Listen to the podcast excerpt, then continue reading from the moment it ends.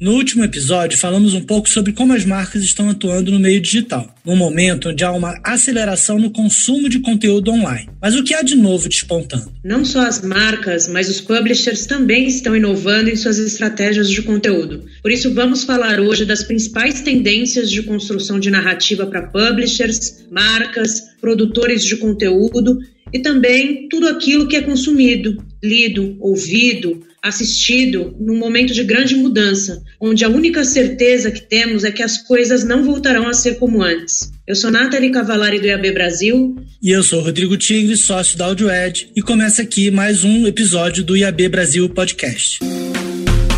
E hoje eu estou com a presença de duas mulheres incríveis que estão na liderança de dois comitês estratégicos do IAB para esse papo sobre tendências e narrativas de conteúdo. A Bárbara Bono, que é especialista em content marketing e gestora do mercado criativo, além de vice-presidente do Comitê de Social Media, Native, Conteúdo e Creators do IAB Brasil. Seja bem-vinda, Babi. Oi, pessoal. Obrigada pelo convite. Um prazer bater esse papo aqui com vocês. Eu também estou com a Virginia N, da L, e vice-presidente no Comitê de Vídeo do IAB Brasil. Bem-vinda, Vivi. Oi, Tigre, Babi, Nath. Que bom ter esse convite de vocês aí para falar sobre narrativas. Estou feliz. Obrigada.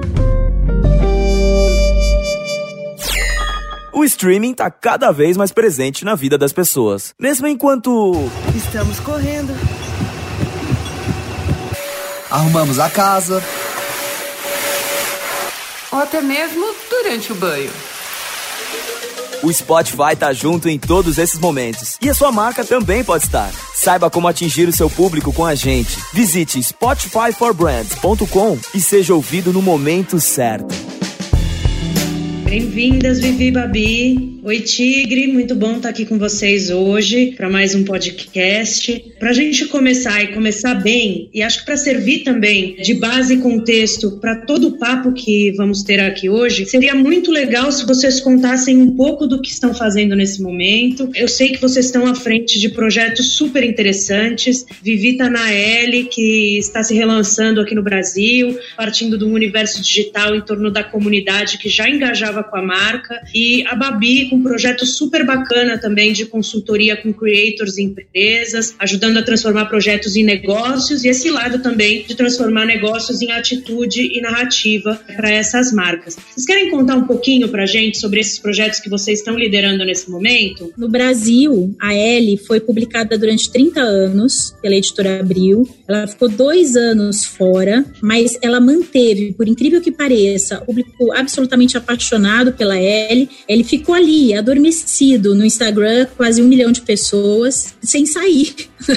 dessa comunidade e tal. E no final do ano passado, a Paula Majeste e Suzana Barbosa, que eram veteranas comigo, né, na época da Abril aí, trabalhando essa marca, começaram a trabalhar nesse projeto de L, sendo que ela muda o centro dela de print para digital, né? Então todo o centro de produção editorial dela passa a ser para o digital. A gente tem visto que todo esse universo de publisher repensa como entregar conteúdo, né? Mas ainda assim quem dita o que vai acontecer é o print, né? É a partir do print que tudo acontece. A receita, a produção de conteúdo, o que do print vai para o site, o que do print vira um PDF digital e aí essa é a experiência de revista digital que a gente encontra hoje. Então esse é um laboratório para gente. Eu não posso falar que é startup porque não é, né? Uma marca velha conhecida e já com seu público, mas sem dúvida para nós tem sido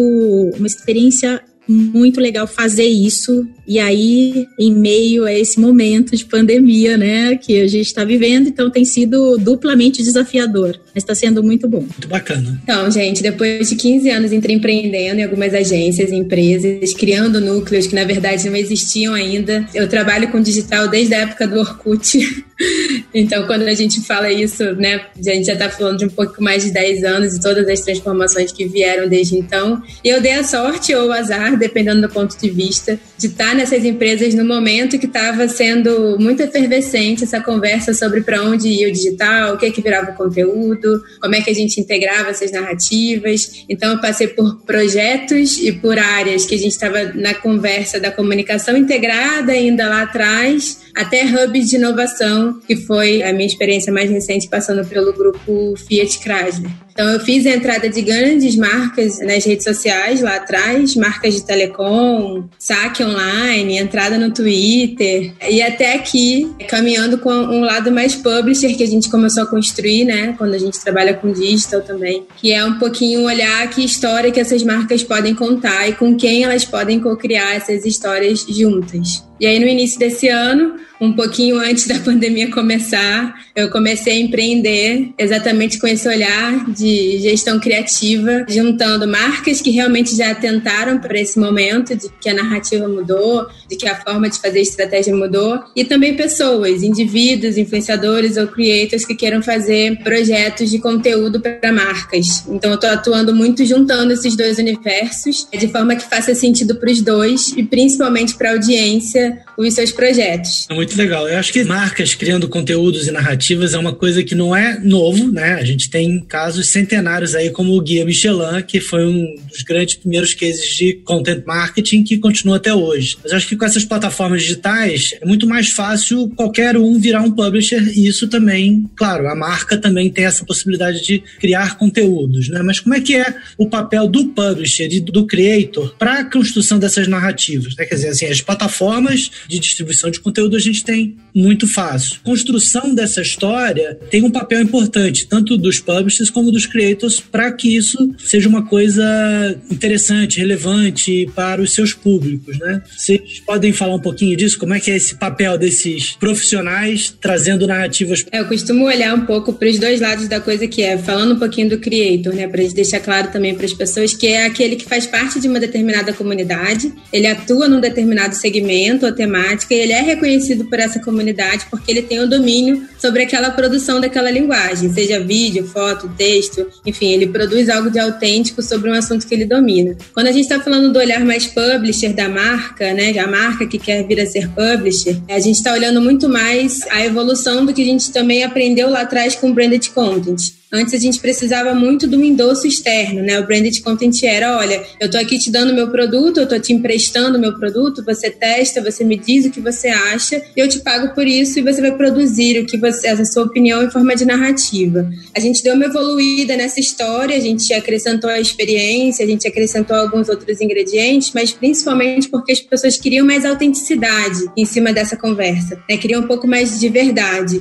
Então a gente começou a caminhar um pouquinho para esse lado mais mais publisher, que é, bom, quem pode contar melhor essa história do que eu? E aí a gente viu o movimento tanto de agências quanto de marcas de contratar até para os seus times de conteúdo internos influenciadores, creators, pessoas que dominavam aquele segmento por onde a marca queria transitar, dominavam uma determinada conversa sobre aquele assunto. E aí você começa a colocar essa pessoa pensando na estratégia e co-criando aquele conteúdo junto com você. Então a marca que se coloca hoje como publisher, ela na verdade tem uma autenticidade naquilo que ela está tentando conversar e ela tem um relacionamento co-criativo com a comunidade dela. Ela entende que ela não é a única detentora daquela verdade, a única detentora daquela conversa e ela co-cria essa conversa com as pessoas. Então, vou dar um exemplo para vocês. Quando eu estava na Jeep, à frente de um lançamento que a gente ia fazer com o WSL, que é o Campeonato Global de Surf, a gente montou toda uma operação para não apenas falar que a gente patrocinava o campeonato de surf, mas para a gente poder produzir conteúdo para aquela comunidade, que era a comunidade que a gente queria se aproximar. A gente estava até fazendo uma versão do carro especial para surfista, com alguns detalhes que tinham que eram bacanas para quem era surfista. E a gente montou um time de cobertura do evento com 30 creators. E esses creators, na verdade, quem eles eram? Eles eram surfistas dos mais diferentes segmentos dentro deles. Então você tinha o cara que era especialista em ondas gigantes você tinha o free surfer, você tinha surfista negra, você tinha mulheres, você tinha surfistas de todas as regiões do país. E eles produziam conteúdo e eram, na verdade, os nossos correspondentes nessa produção de conteúdo, tanto para os nossos canais quanto para os canais deles. Então a gente realmente pode ser publisher porque a gente está falando a linguagem que a comunidade quer, com quem a comunidade quer ver. É muito diferente se você patrocinar um atleta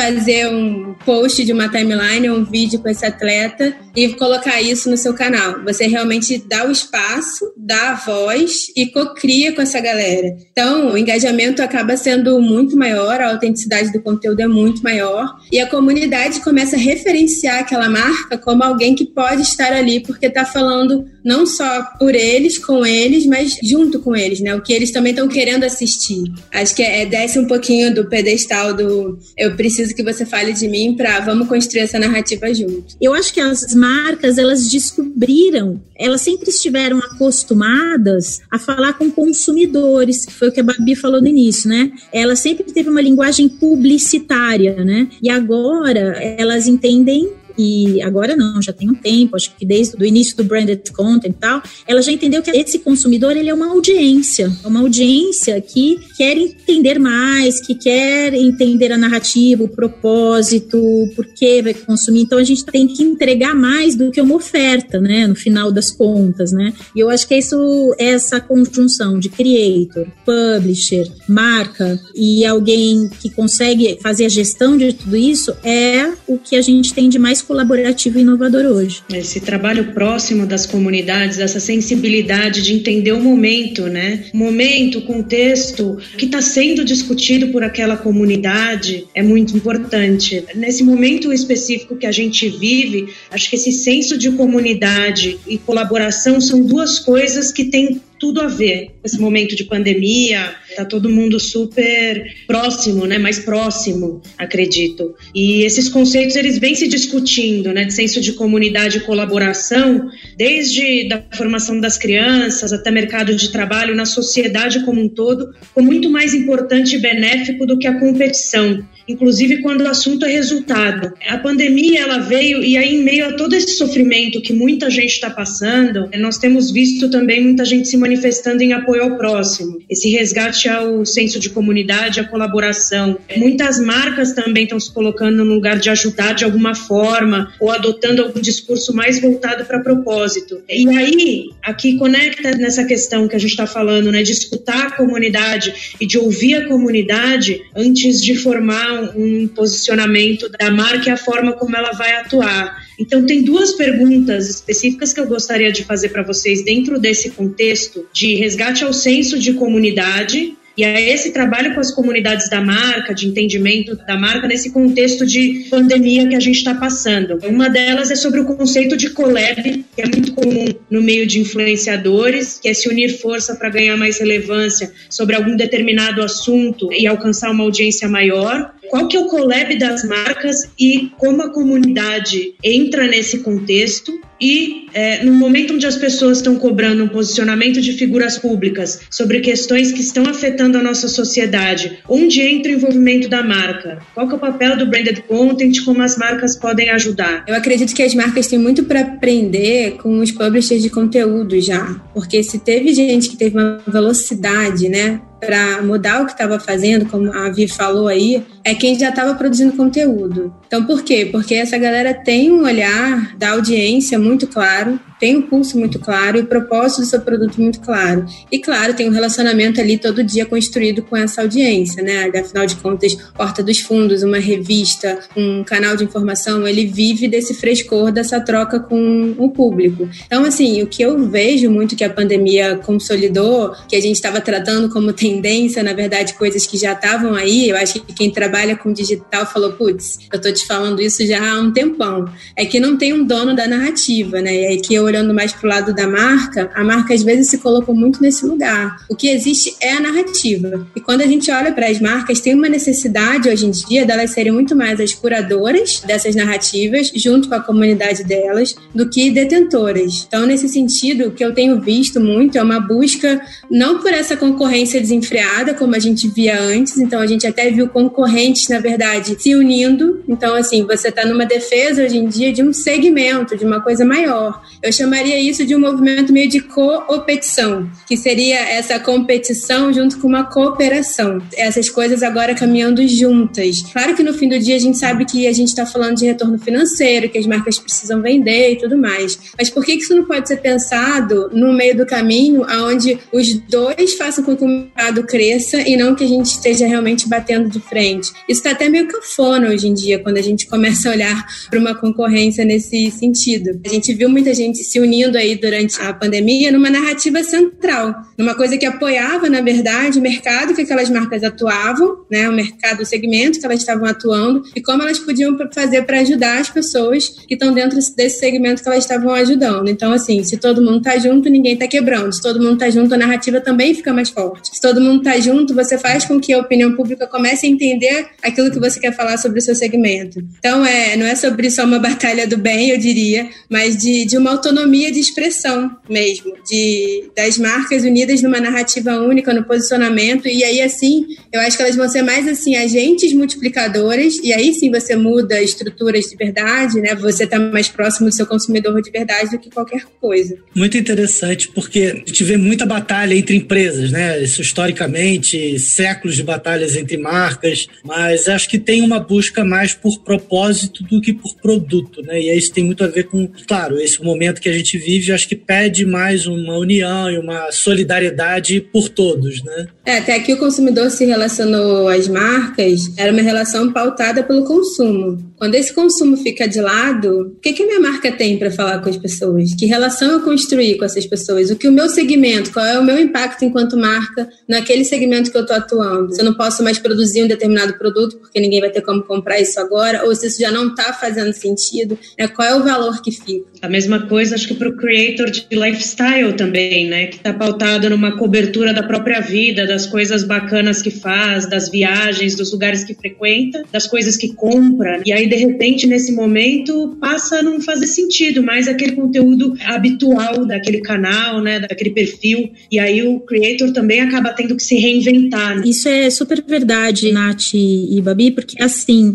esse momento que a gente tá, né, que a gente tem percebido, é que tem que ser verdade, primeira coisa, né? A gente tem que ter um lugar de fala que a audiência olhe e fala, não, é verdade, ele está falando a verdade, não ele está usando do momento ou desta causa para falar coisas que ele não sabe ou que não tem match com seu produto e propósito. Então, não está fácil para ninguém, eu diria, não está fácil para as marcas, não está fácil para os publishers e não está fácil para os influencers e creators. Porque é assim, nós temos hoje uma audiência que tem, primeiro, canal para se manifestar e, segundo, tem uma inteligência, né? A gente tem uma audiência muito inteligente e ativa, né? Então, por isso que a gente tem conversado com muitas marcas esses meses aí, que estamos aí nesse processo, e a gente vê marcas que se posicionaram rapidamente né, nesse momento de pandemia, usando este caso, assim, atual. Elas encontraram ali um jeito de se posicionar de forma colaborativa, entregando um serviço a mais mais, uma doação, parte das suas máquinas fabricando insumos para ajudar na prevenção, tal. Elas focaram todos os seus canhões para isso e outras que decidiram se calar porque melhor do que falar coisas que não são verdade, né? A gente tem visto uma postergação de ações porque estamos esperando o melhor momento e entender qual é a forma. E nessa hora, como a Babi falou, né, não é rápido de fazer, é complexo a gente construir essa relação de confiança entre marcas e audiências. Acho que a gente é justamente essa ponte, né? O publisher aí falando só do meu caso e do caso do influencer que hoje é um veículo, nós somos a ponte por isso que vale a reputação. A reputação hoje em dia é tudo, porque é o que nos protege e é o que nos credencia. E quem se junta ao influencer ou ao publisher que tem reputação, tem meio caminho andado essa ponte. E aí, eles, se são bons e têm reputação, sabem conversar, sabem dialogar e sabem ouvir e não vão fazer bobagem. Essa é a questão, né? Então, eu acho que é o momento, por isso que eu, eu gosto da palavra colaboração, porque é o momento onde a gente abre as nossas cozinhas e começa a conversar na real, né? Vamos olhar tudo e fazer o melhor pelas marcas, né? A gente tem feito muito isso na L, que é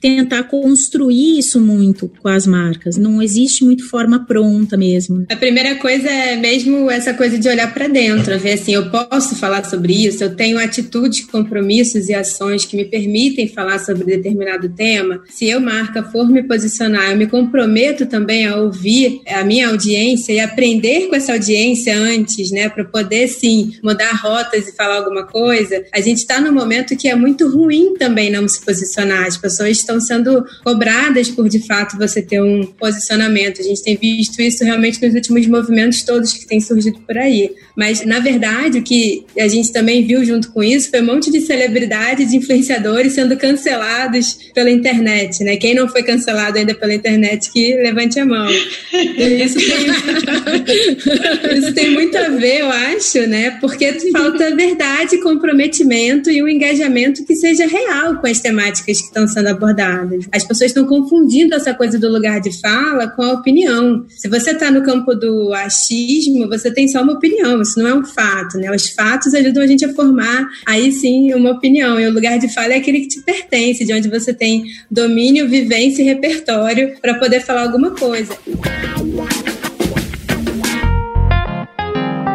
Pegando um gancho nisso que você falou, né, da forma como as pessoas têm se comportado nas lives, enfim, a gente tá vendo esse boom aí, né, de lives, cada vez mais lives novas surgindo com creators, as marcas entrando nesse contexto, as emissoras fazendo lives no digital. O que, que vocês acham que vem por aí? Quais são as principais tendências em formato para conteúdo e falando também em formato né, para conteúdo, além de tendências em formatos para conteúdo, qual a diferença de como esse conteúdo ele se comporta quando é no canal do creator, no canal da marca, enfim. O que, que um tem para ensinar para o outro nesse momento? Publisher, creator e marca e principais formatos que vem como tendência. Aqui do nosso lado, assim, o que a gente tem visto muito, e nem estou puxando sardinha para este momento que estamos vivendo aqui, mas certamente podcast e vídeo tem sido muito o nosso foco de criação. Se fosse falar em grandes frentes, a voz e o vídeo realmente tem sido o que,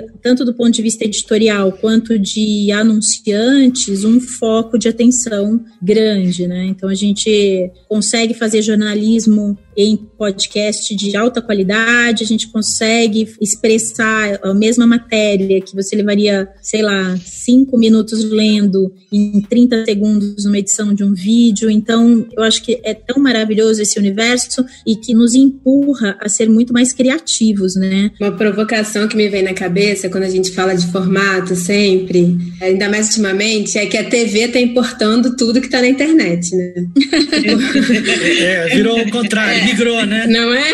Parece é. que o jogo virou, não é mesmo? Mas assim, não é porque. Por que, ela tá importando tudo que tá na internet? Não é porque é só mais legal, é porque é feito por gente de verdade. A gente tá saindo daquela estética da narrativa perfeita as histórias irreais para uma história mais real, para uma estética mais real, muito mais realista, para um lugar que a gente traz mais expressão para esse conteúdo, para uma coisa que também está mais fundamentada e ela é mais dinâmica, enfim. Então, não é só porque tem algo aí para dizer para gente esse movimento. E aí, quando eu fico olhando os formatos, com certeza a voz é o formato, na verdade, atualmente. Daqui a pouco a gente vai ter os nossos assistentes pessoais, as Siri da vida, uma conversando com a outra para as nossas compras, para as nossas conveniências de dia a dia isso cada vez mais em estudos aí de futurologia, a gente já percebe que já está na nossa vida. E nos formatos atuais para produção, eu penso muito nas lives, eu acho que isso foi uma coisa que veio para ficar. As pessoas não vão querer abrir mão disso assim tão fácil. É, mas a gente precisa entender que a live ela é esse momento para a gente mostrar quem a gente é de verdade e tá disposto a uma conversa realmente de um para um ali. Eu tô meio surpreendida que o textão voltou com tudo. Então, desde 2016, as legendas vieram aumentando, isso é um dado até do Instagram. De 2016 para cá. Isso é verdade, viu, Babi? A gente sentiu isso agora.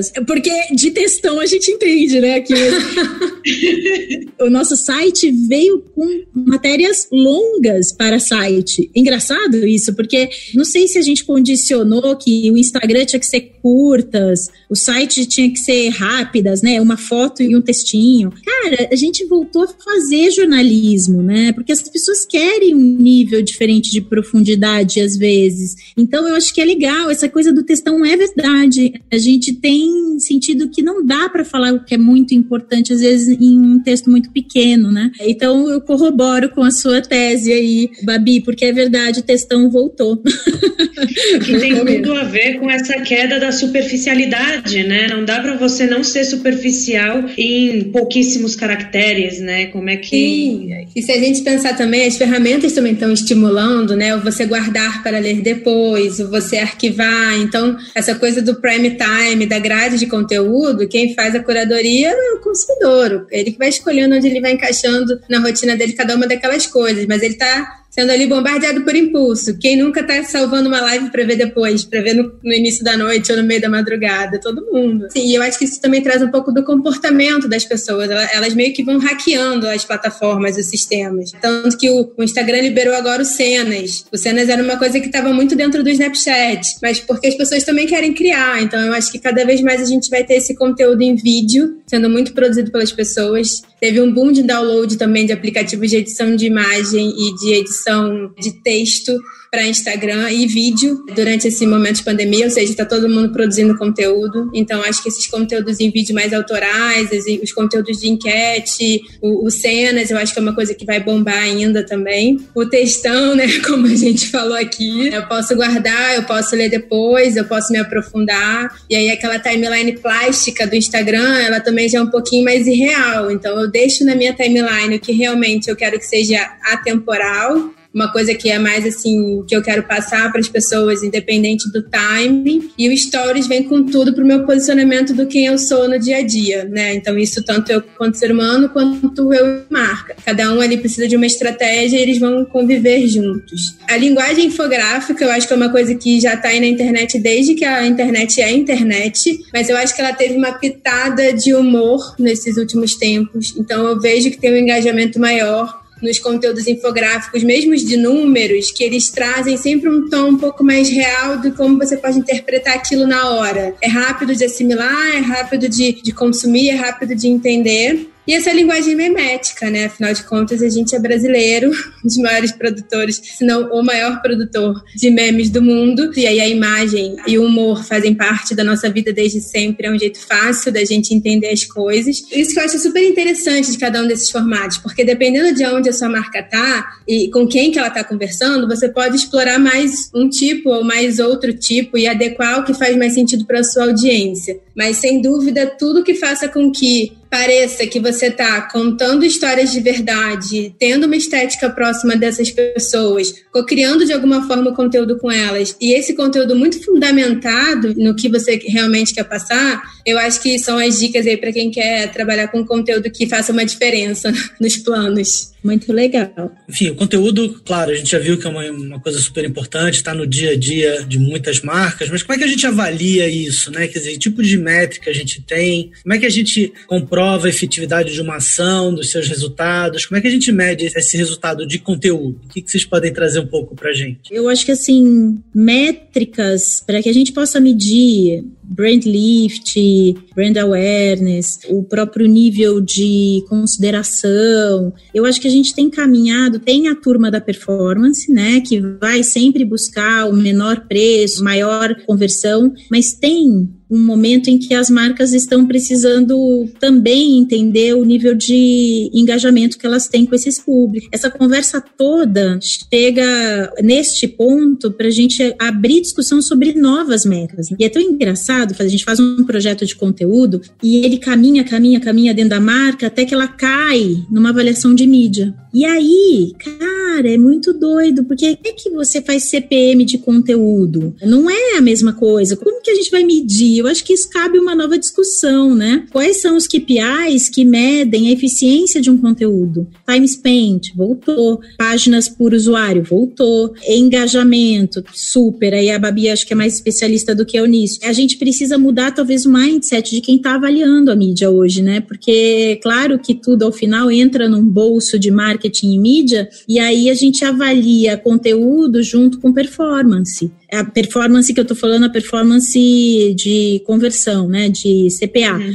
E aí que é uma guerra, é uma briga muito injusta, né, porque a gente nunca vai ganhar. Porque como que a gente valora capital criativo, todo o conhecimento da nossa audiência e transforma isso em CPA ou CTR ou qualquer coisa do tipo. Concordo super com a Virginia. Eu acho que as empresas elas entraram no digital sem entender o que, que é algoritmo. Eu acho que é básico a gente dar os departamentos de marketing, a gente dar uns passinhos para trás e ter um letramento sobre o que é trabalhar realmente, de fato, com o digital. Que métricas são essas? Isso tem que estar sendo discutido o tempo inteiro, até porque as próprias plataformas estão mudando a forma de mensurar as coisas o tempo todo. Então, assim, de cara, eu diria que a gente tem que deixar de lado, por exemplo, as métricas de vaidade. Quando a gente está falando de um conteúdo autêntico e não publicitário, né? Porque senão você vai lá e você compra. Compra a mídia, bota ali e entrega. Ah, esse vídeo aqui teve 2 milhões de visualizações. Mas qual é a qualidade dessas visualizações? Esses 2 milhões são os seres humanos de verdade ou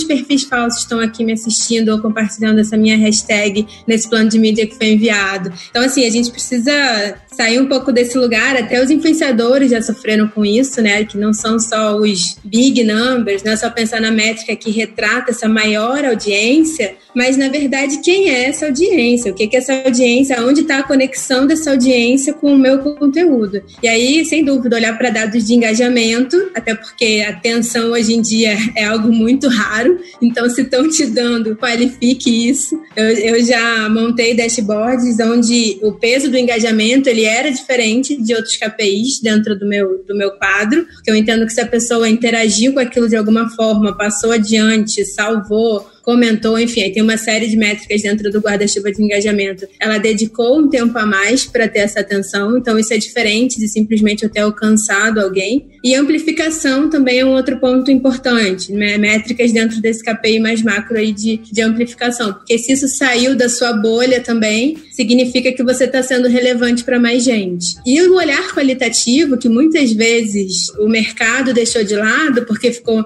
nessa discussão também, tudo dá para se medir no digital, então eu não olho o que esses números estão realmente querendo me dizer. Quanto mais a gente está falando de produção de conteúdo, ele também é muito importante, né? É olhar o aspecto etnográfico dessa coisa, traduzir esses dados que eu estou levantando num desenho para um mapa de contexto da minha audiência. Que contextos, que insights, o que está vindo ali que eu posso realmente pegar, pulsar. Acho que a gente precisa olhar para essas métricas de uma outra forma, de uma forma um pouco mais propositiva também, menos apegada aos milhões. Ninguém está acreditando mais nesses milhões. É, claro. E cada tipo de conteúdo também tem a sua particularidade, né? Por exemplo, você tem um programa de podcast meia hora de uma marca, você tem um ouvinte que escuta aquilo, é muito diferente de um like dentro de um post que aquela relação é muito curta, né? Então, assim, isso também tem que ser medido, né? E, e, e, pesado de formas diferentes também, né? Eu acho interessante. É, e é uma discussão que não pode começar lá na entrega, né? Desse conteúdo, ela tem que começar lá no planejamento. Quais são os KPIs dessa ação de conteúdo ou dessa estratégia ongoing de conteúdo, né? O que, que eu vou avaliar? Qual que é o meu objetivo com isso? E daí, a partir disso, existem N formas de você medir aquilo que você quer alcançar, né? Mas quando a gente não tem clareza de onde a marca quer chegar com esse conteúdo, aí pronto, não tem métrica que chegue que vai ajudar a provar a efetividade no final da ação.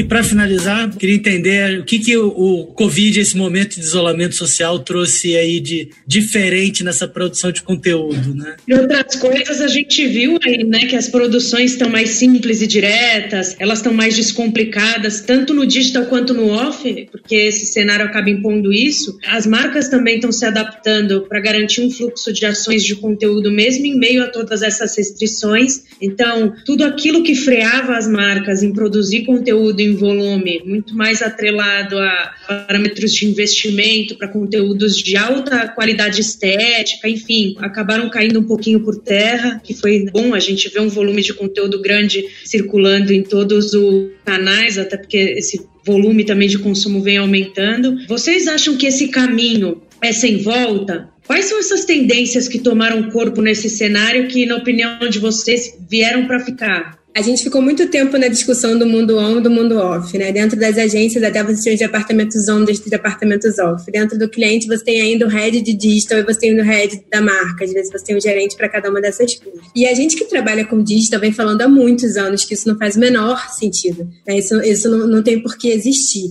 E cada vez mais, assim, até falando de uma evolução desse conceito do on e off, a gente está vivendo um mundo digital, o físico digital, é, até enquanto plataformas, eles não estão mais separados. A gente vê uma manifestação e de repente essa manifestação está se dando do seu feed. Não estou falando se o modelo foi certo ou errado ou qual é o modelo, mas o fato é que está ali. Você não tem como fugir dessa história. Então, assim, não é só sobre criar conteúdo para um ambiente ou para o outro ambiente. Esses ambientes, eles estão completamente colididos, vivendo juntos. Eu acho que, assim, é uma união da criatividade que faz com que a gente sim produza mais barato, sim consiga fazer coisas de qualidade, apesar de ser mais simples, e algumas vezes nem tão simples, mas tão incríveis, porque a gente dá a oportunidade da criação para um monte de gente, né? Para pessoas comuns e para grandes profissionais. Então, acho que a gente ganhou muito nesses meses. E muitas barreiras que estavam só na nossa cabeça, que eram crenças muito limitantes, a gente só consegue fazer um ensaio se tiver o melhor sol, a melhor locação, a melhor isso. Gente, por terra, né? Acho que essa a gente consegue fazer grandes coisas hoje numa cena muito adversa, né? Então eu tô adorando. olha a gente aqui, né? Será que a gente volta um dia pro estúdio, Tigre? Pois é, não, não sei. Acho que. eu é acho que volta. Volta, é. eu acho que volta. Mas é porque também te abre coisas, por exemplo, agora a gente gravou um, um programa com um cliente nosso que pegou um entrevistado lá dos Estados Unidos. Então, então se quebra algumas barreiras também que podem se inserir dentro desse novo contexto, né? Claro que a modelo vestida no estúdio é importante, mas não é só isso. Você tem outras leituras também para aquele conteúdo que está sendo produzido. Né? Exato, eu acho que a Virgínia trouxe um ponto que é exatamente sobre essas produções que a gente já fazia antes, não quer dizer que elas não tivessem um valor, uma qualidade, e que agora a gente está fazendo mais ainda nessa quarentena. O que a gente está mudando é a forma e olhar para essa forma, né? Esse lugar a gente não volta mais para trás. Esse lugar é muito interessante e esse lugar mostrou que é possível a gente fazer um trabalho de muita qualidade, com gente muito bacana, com formatos diferentes. Isso se apresentou, isso está aí ao invés de a gente ficar no campo do barato, eu, eu, falaria do acessível, né? A gente tem acesso. Eu posso entrevistar uma pessoa que está do outro lado do mundo, eu posso construir um conteúdo super interessante com alguém que está longe, com alguém que está perto, com alguém que só estava acostumado a estar tá dentro do estúdio e agora está tendo que fazer de outra forma. É isso, a gente mudou a cabeça, precisa mudar a cabeça. Obrigado pela presença de todos, espero que tenham gostado e acompanhe a gente na sua plataforma de podcast preferido. Mais informações também sempre no site do IAB Brasil, www.iabbrasil.com.br.